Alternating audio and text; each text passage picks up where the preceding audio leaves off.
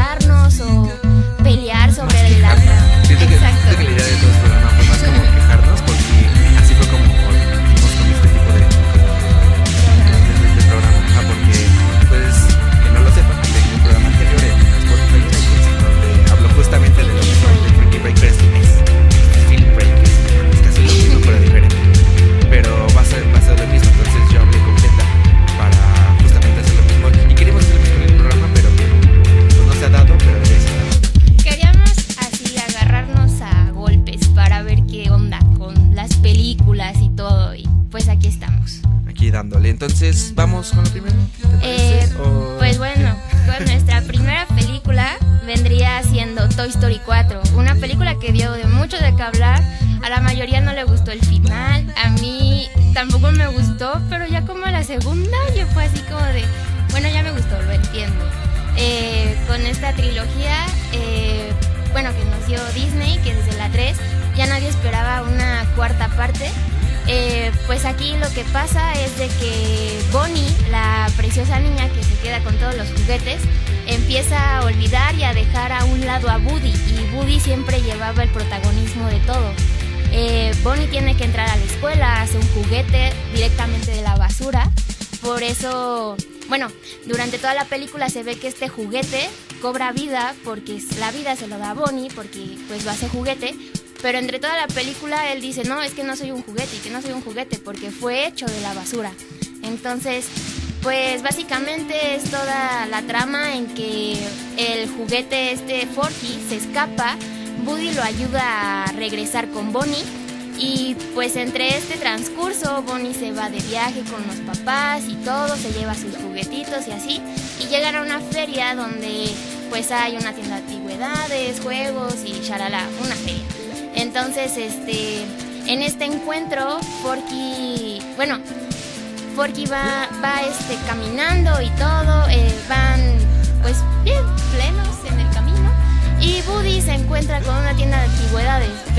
se encuentra con la lámpara de su queridísima llamada Vivo.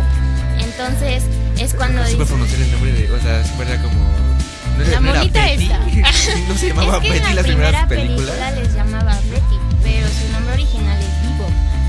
Entonces se encuentra con su lámpara y dice, no, pues ya de aquí soy, tengo que entrar a buscar a mi mujer, porque, ah, para esto entra de que en la primera escena es de la, de nos enseñan de cómo vendieron a Vivo, cómo se la dieron a otra persona y pues se la Y ahí nos muestran casi casi como el plot principal de. Bueno, no, no de los subtramas, porque hay muchas subtramas dentro de esta película, entonces Sí. es una de las subtramas principales donde va arrancando toda la historia, pero que va a ser como la más, yo diría que la más importante, no sé, como que todo intenta ser importante en Sí, esta sí, exacto. Es como lo más importante del encuentro entre Bebop y Woody. Es como a todos nos volvió locos. Sí. Entonces también la nueva imagen de Bebop fue así como de no inventes. A algunos les gustó, a algunos no. Eh, y bueno, en lo personal a mí me encantó todo este empoderamiento, empoderamiento femenino que tiene de yo puedo solita. Eh, me encanta la escena donde se le rompe el brazo y Woody se asusta Sí. y así como, ay, tranquila, nada más dame cinta. Una cintita y ya pasa. Exacto.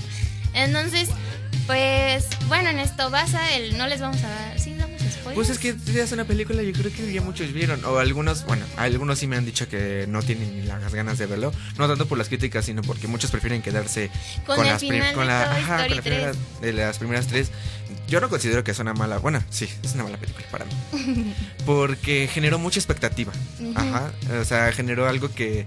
Hasta los pósters te generaban mucha expectativa. O sea, Sí. no te daban visión de nada, pero a la vez te hacían creer que iba a pasar algo. No mames. Sí. O sea, con el. con- ah, perdón, no manches. este, algo, no manches, o sea, lo de ver la feria, ver la. Este, ¿Cómo se llama? Ver este. toda esa parte en el fondo y ver a Woody ahí con una pose. Toda así como de soy bien Sí, yo fregón". puedo y todo. Entonces, sí fue como. Algo va, va a pasar. Y, y la, y la primera escena, ya yéndonos bien de lleno en la película, la primera escena donde, pres- donde presentan como Betty, pues le voy a decir Betty porque Bebop no me gusta. No me gusta llamarla Bebop. Yo sé que es el nombre en inglés, pero Dile la monita esa o la de las ovejas. yo la conozco como Betty. Le voy a llamar Betty. Betty. Betty Bobetti. y este. No, no, a mí realmente me impresionó la primera escena y fue lo creo que lo mejor que he visto de la película. Sí. Y después comenzamos con la película. Ya, de entrada, mal. Yo odié. El personaje que más odié en toda la película fue Bonnie. ¿Bonnie? Bonnie, la odié. Sí, Sí, es, no. es una niña muy caprichosa. Demasiado caprichosa y digo, y, mu- y muestra que la niña, pues es muy mimada. O sea, Exacto. le dan todo lo que quiere y, y se ve ese problema de que, pues, cualquier juguete lo va a cambiar en cualquier momento. Y el, el capricho está en que, pues, obviamente quería al vaquero y al final ya no quiso al vaquero. Ya al Sí, es como no de, oye, estaría con Andy en la universidad, ¿qué te pasa? ¿Por qué lo olvidas? Entonces sí, dio mucho coraje esa parte. Pero fíjate que a mí sí me gustó el final. Tanto para hacer una película de Disney, yo creo que le dieron un buen final. O sea, si te das cuenta, en las primeras tres películas siempre se trató de los demás juguetes. Sí. La felicidad de Woody no importaba. Mientras los demás estuvieran bien, Woody estaba bien. Pero en realidad todos ya tenían a su pareja. Vos con Jessie, los señores cara de papa. Tal vez Ham no la tenía como tal, ni Rex, Sí, pero, ya, era ya como un el vínculo, ¿no? grupito. Un grupito. Exacto, y Woody era el que estaba así como de, pues bueno, tengo a mi compa el boss, ¿no? Pero pues el boss se iba con la Jessie y era así como de, y mi Betty, entonces que le dieran este final y que el hecho de que Woody estaba tan traumado a que es que Andy va a crecer y es que Bonnie va a crecer y ahora que se queda en un parque donde cualquier niño va a poder jugar con él, como, pues mira, terminó como en la guardería, nada más que no es de nadie. Y contradice la trama de la tercera, porque te das cuenta que la, en la tercera entrega, este Woody siempre está luchando con, con que no, sí, que esto, está luchando contra sus ideales y no, pues sí, voy a llevar a todos los, voy a llevarlos con este, al final con Bonnie. ¿no? Exacto. Sí. Porque pues es, es lo que quieren, jugar con un niño. Ujú. Y después Bonnie va olvidando. Pero olvidando. fíjate que yo creo que eso fue más por el liderazgo que Woody tiene en ellos, de que yo quiero pertenecer solamente a un niño y por Sí. eso lo hizo, o sea, de Sí. vámonos con Bonnie en vez de pertenecer a muchos. Y siento que es un buen final para Woody. Exacto. O sea, para como tal, fue para un Woody. personaje un- muy redondo, o sea, de verdad, era un personaje plano en las primeras tres películas, pero con el final que le dieron en la 4 sí fue bastante redondo. Sí, y, y fue lo, y fue lo bueno que supieron darle como esa vuelta de tuerca.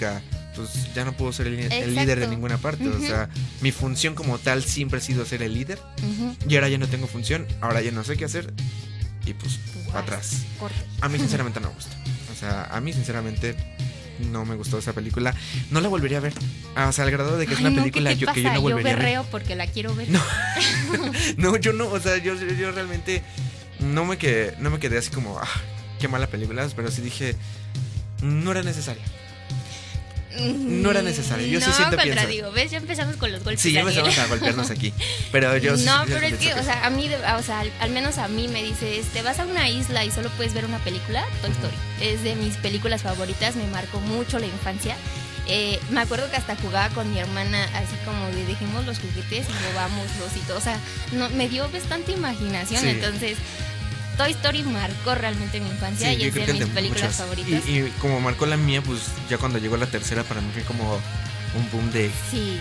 volver a ver los personajes en el cine, No, o volver a Yo verlos. cuando salió la 4 fue así como de, no, oh Diosito, por favor, dime Yo que desde el esto es principio verdad. sabía que no era una película necesaria, pero mira, no voy a partir de ahí. ¿Sabes qué? O sea, yo, yo sé que Disney ya quiere sacar más, más cosas de las franquicias y que ya están diciendo que no van a hacer. explotando los proyectos viejos. Sí, pero sabe- sabes que ya estaba ellos. Creo que no sé si fue ellos, ellos- ellos los que dijeron que ya no querían hacer secuelas. No lo sé. No me acuerdo. Según yo, sí fueron ellos, pero pues lo investigo y lo checamos y, y vamos, ¿va? Vale. Pues vamos con nuestra segunda película. Segunda película. Frozen 2. Otra película de Disney que la verdad, pues tampoco la sentí muy necesaria, pero... Lo único bueno fueron los chistes de Olaf y lo tienes que reconocer. Sí, bueno, ah, en, este, en esta película él se explora toda la cuestión de, de su pasado con sus padres. eh, que no nos lo dicen a ciencia cierta, pero al inicio de la película ella empieza a descubrir que sus, po- que sus poderes le están llamando a otra parte y viajar mucho más allá. Mucho más allá. Este, y quiere descubrir mucho más de lo que. de- más bien de dónde viene, proviene esta voz que le está cante y cante todo- todas las noches. Iniciamos to- toda la película con esta trama sobre los papás contando la historia literalmente de cómo se conocieron. Sí, que no la ha visto, ya le hicimos un spoiler muy grande. Uy, disculpe. Pero ve- vemos cómo ellos van a, a este. Pues cómo se conocieron, cómo, cómo fue esa parte de la historia de, lo- de los padres, cómo surgió Arendelle, cómo surgió los reyes de Arendelle, porque tal cual eh, fue su linaje. Exacto. Y como gracias al amor de ellos estos dos pueblos. Se, Se pudieron unieron. juntar eh, y después el que Elsa descubrió pues qué realmente quería porque Sí. pues bueno no les vamos a dar spoilers pero el final eh, pues no está tan bueno pero pues dices bueno la Elsa es feliz y Lana tiene también lo feliz y Sí. ya o sea Siento, siento que le da a todo el arco histórico de Frozen que desconocíamos una buena trama, un buen círculo, línea, bueno, una, una buena línea para saber de dónde vienen los poderes de Elsa, porque algo que muchos decían cuando salió Frozen era de dónde vienen los poderes de Elsa. Exacto, ¿no? hasta yo te había comentado que yo pensé que los poderes los tenía el papá, porque el Sí. papá en la primera es la que le entrena y así, y pues en la segunda descubres que no. Que era un regalo de la naturaleza por el amor de ambos. Mira, ¿por qué no pasó eso con Romeo y Julieta? O sea, ellos solamente al Ya final se murieron. Ay, no es que es, bueno, este que es Shakespeare. Pura tragedia, y si no es tragedia, pues no es No Shakespeare. Shakespeare. No, y, y creo que creo que está padre que del amor de, de estos dos padres surja los poderes de Elsa y tal cual ella, porque es el producto del amor de Exacto. pues dos razas que por una cuestión u otra estaban a un duelo de muerte, por lo que no entendía. Pero no sé, hay algo en la trama de esta película que no me ha quedado claro, que es cómo está estructurada, porque Es que está como rara. Yo también, o sea, de repente tocaba muchos temas diversos de lo que le pasó a los papás de Elsa, qué onda con Elsa, qué onda con Ana. Le dieron demasiado potencial a Christoph. De, o sea, la escena que le hicieron donde cantaba Ah, canción y se- ajá, sí, está muy bonita. Las canciones son muy buenas. las canciones son buenas, solamente que yo, yo opino que están muy mal colocadas Ujú. Y lo peor de todo es que, no sé, nunca he entendido las- la estructura de las canciones de Frozen, porque siempre un musical tiene que tener todo tipo de canción. La canción principal, donde presentas todo el plot de la historia. La canción de cada personaje que está contando su yo quiero, por ejemplo la de. Let It Go, que es la esta liberación de Sí, yo quiero, y más bien yo soy, porque se está liberando, ¿no? Esta- Ujú. Es esta liberación de, ¿sabes qué? Pues ya es lo que soy, ¿no? Y, y cada un personaje, por cada canción, está avanzando en la historia. Porque es lo que tengo entendido, que una canción en un musical o en una película tiene que mostrarte justamente eso. Las un cualidades avance. del personaje o de la cualidades historia. o avanzar la historia. Y para mí, ninguna de las canciones avanza nada. Exacto, sí. Porque mucho más allá, digo, es muy buena canción, pero no es... O sea, sí te avanza, que, ah, sí, va mucho más allá, y pero después... Después, ¿qué después, pasó? ¿Qué pasó, mana? Ajá. Después, ¿qué pasó? Porque, o sea, date cuenta, la última canción de esta película es la canción de Elsa, llor- de Elsa, perdón, de Ana llorando en la cueva. Y después no hay canciones. Había más canciones en el no lo cortometraje. pensado. en el cortometraje. ¿Has visto el, cort- ah, el cortometraje de Olaf y la Navidad o Olaf y un Oh, invierno? sí, sí, sí. Hay muchas Hay más canciones. canciones. Hay mucha mejor trama en ese cortometraje que en Frozen 2. Entonces, yo nada más te los dejo para que Ojo Disney, contrátanos a Dani Porfi. Sí, no, y es que, es que pa- para hacer una canción para una película, pues tienes que significar algo, avanzar algo. Exacto. Está Mulan, está La Bella y la Bestia, que tienen canciones icónicas que avanzan la historia o te cuentan. ¿Sabes Algo, o cuál sea. es de las que más me gusta? Pocahontas. Sus canciones son... Me gustan las canciones, no me gusta la película, pero. Pero bueno, las canciones son bastante potenciales, o sea, es como, como tú dices, avanzan en la película Sí. sin necesidad como de la escena del... ¿Cómo se llama el chico? Bueno, el chico rubio este con. Pocahontas. Ah, no, no sé. En no sé. Pocahontas, o sea, Sí. de, de verdad avanza, o sea, las canciones de Pocahontas sí avanzan en la película, como tú dices. Entonces, pues vendría siendo eso. Yo realmente, o sea, la vi dos veces porque tiene muy buenos chistes, tiene muy buenas cosas, pero se queda hasta ahí. Porque toda la trama está muy enredada. Me encanta la parte de Olaf donde busca una Samantha, es como... Sí, de hecho la canción de Love estaba muy extraña, no sé. Sí. Cre- Por eso digo, vean el orden de, de las canciones y cómo están puestas, cómo están colocadas en la película. Y está totalmente extraña. De, de la nada ya nos olvidamos de Christoph, ya nos olvidamos de Olaf, ya nos olvidamos de todos los Es personajes que es de lo esta que te digo, tocaban muchos temas como muy rápido, entonces de repente se trataba de Christoph, pero luego se iba, y como también se perdieron, que esto también fue un Sí. factor, eh, como, bueno, no sé, tal vez hubieran quedado dos juntos o no sé, entonces de repente tocaba un tema de Christoph, luego el de, el de Olaf, luego el de Elsa, Sí. y luego Ana, y luego se volvía con Elsa, pero después regresaba a Christoph. Era, Ah, sí, era una fue toda una muy- enredadera. muy extraña. Yo creo que no quisieron como apresurar la, la película y no le dieron como el tiempo necesario a ninguna de las escenas, ninguna de las canciones, ni abordaron ninguno de los personajes. Que Porque digo, la 1 es bastante buena. Es o buena. sea, tuvo mucha pues sí, o sea, bueno, los Ya pues, hay un lo musical, comen- o sea. exacto, hay musicales, ya hay de todo, o sea, los juguetes, los niños, a, lo- a las niñas les encanta Elsa. Yo yo voy a fiestas infantiles y veo a la niña disfrazada de Elsa y el pastel de Olaf. Sí, y, y es- y eso está muy padre porque genera una mercadotecnia muy, muy, Muy padre con. Frozen. O sea, la- agrandó la mercadotecnia. Es que incluso hasta te acuerdas de las promos, las Sí. promos eran bastante buenas. Sí. O sea, Y de hecho, el tráiler es, mejor que la película. El tráiler de esta segunda parte es mejor que la película y eso es muy triste. Porque no cuenta nada. Y antes de continuar con el siguiente tema, rompieron una teoría. Había una teoría en la primera película de Frozen sobre que los papás de Elsa eran los papás también de Tarzán. ah, estaba muy Esa, buena. esa teoría, no sé si la habían aprobado o no sé si habían dicho que era como un tal vez. Habían dicho que sí era como tal vez. Sí, pero ya entrando en esta segunda segunda parte la de Frozen, sí, no, de- totalmente quedó como un poco descartado. Ujú. porque ya es nos dejaron en claro que no, o sea que el barco fue a dar una parte donde pues no, no es probable que exista un Tarzán no es probable que, que no es probable nada, que sean los papás de Tarzán. totalmente y vamos con la siguiente película una película de Netflix Esta es dirigida por Netflix, se llama Tall Girl. Eh, para mi gusto no fue la chica se centra en de que su problema, su único problema en la vida es de que no tiene novio porque es súper alta. E incluso Netflix, eh, o sea, yo no sabía que la estatura de la chica era real.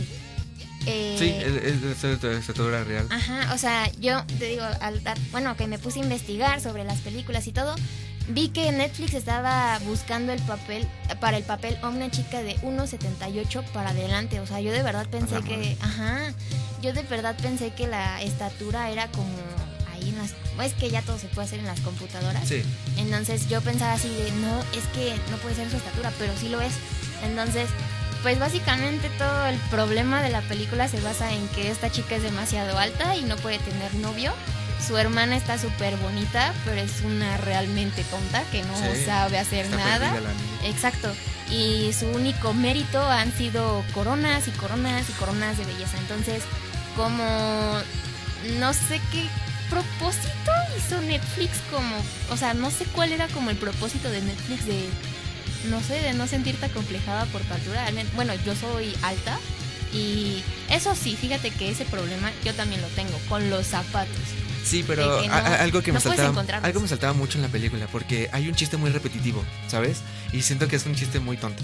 O sea, es un chiste aparte de tonto, repetitivo y absurdo Ya porque sí, Lo explotaron demasiado. explotaron demasiado, pero era como neta en la vida pasan personas diciéndote siempre el mismo chiste. O sea, es- eres alta y todo el mundo solamente te dice, ¿qué tal el clima allá arriba?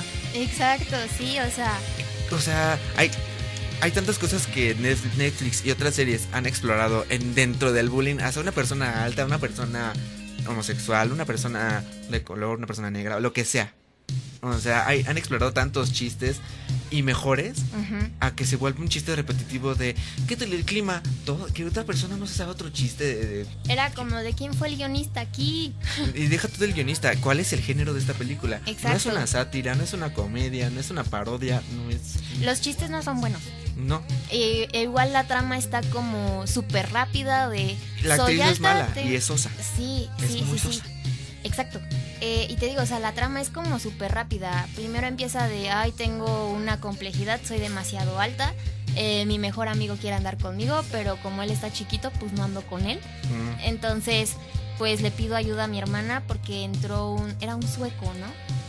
Ay, no sé, era un extranjero. Bueno, pero Porque ya saben que típico que llega un extranjero a la escuela y todo el mundo quiere Andar con Tener- el extranjero.